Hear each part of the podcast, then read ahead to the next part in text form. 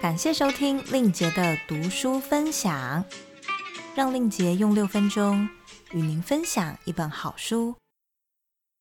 今天要介绍的书，书名是《面试郭台铭》，作者是高洪安。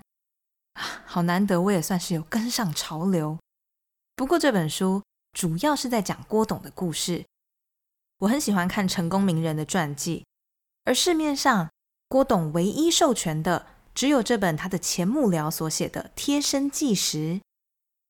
我认识的朋友中有几位曾经在红海工作，无论是哪个职务，他们真的都非常忙。只有员工这么累吗？不，郭董本人也是把自己的时间塞得满满的，不浪费一分一秒。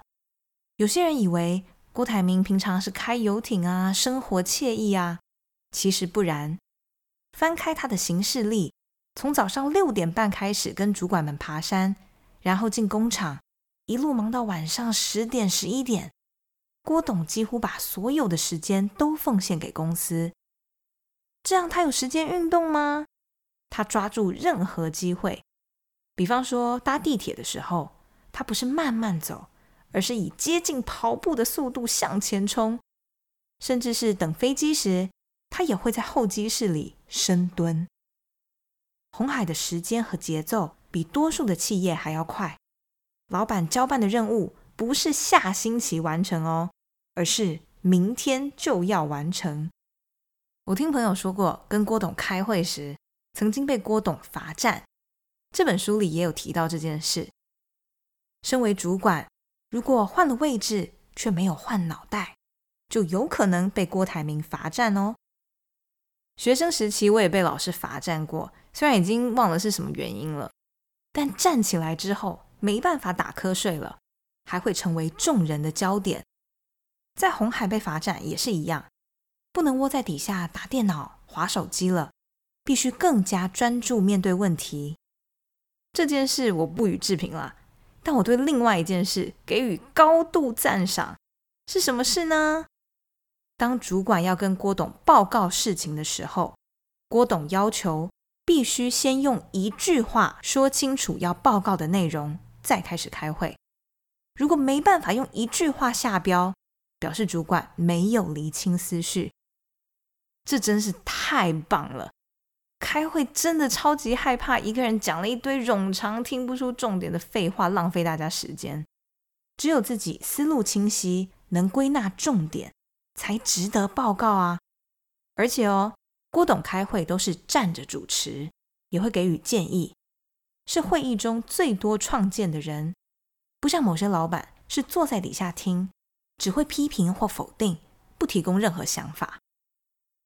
这本书里有两个故事让我印象深刻。有一位教授带了几个投入创业的学生到红海用餐，高洪安隐约知道自己应该要去这场餐会，但因为没有人邀请他，他就想说：“嗯，反正放假嘛，就溜出工厂去买东西，没有参加餐会。”郭董知道以后，就问高洪安：“如果今天你的薪水这个月没有入账，你会不会来找我？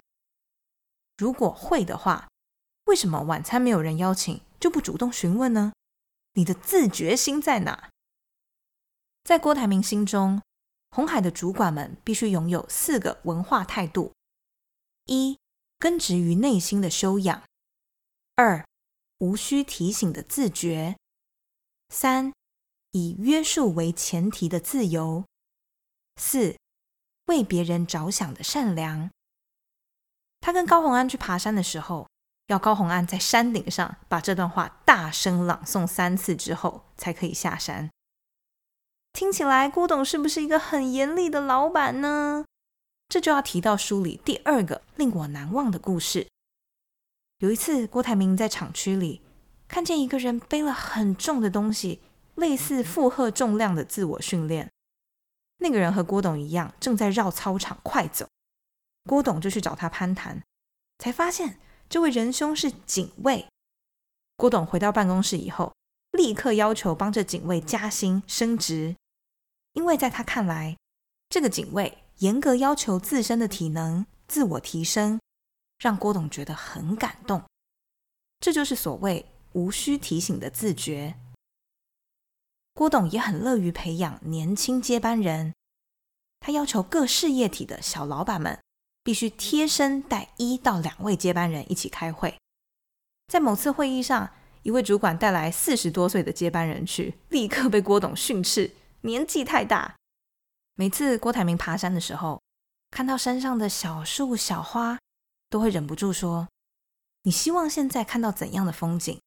半年前就要开始施肥灌溉。”而这也正反映了他鼓励主管们栽培年轻人才的态度。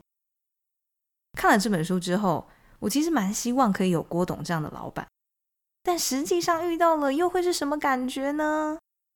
你的老板是像郭台铭这样的人吗？你喜欢跟这样的 Big Boss 一起工作吗？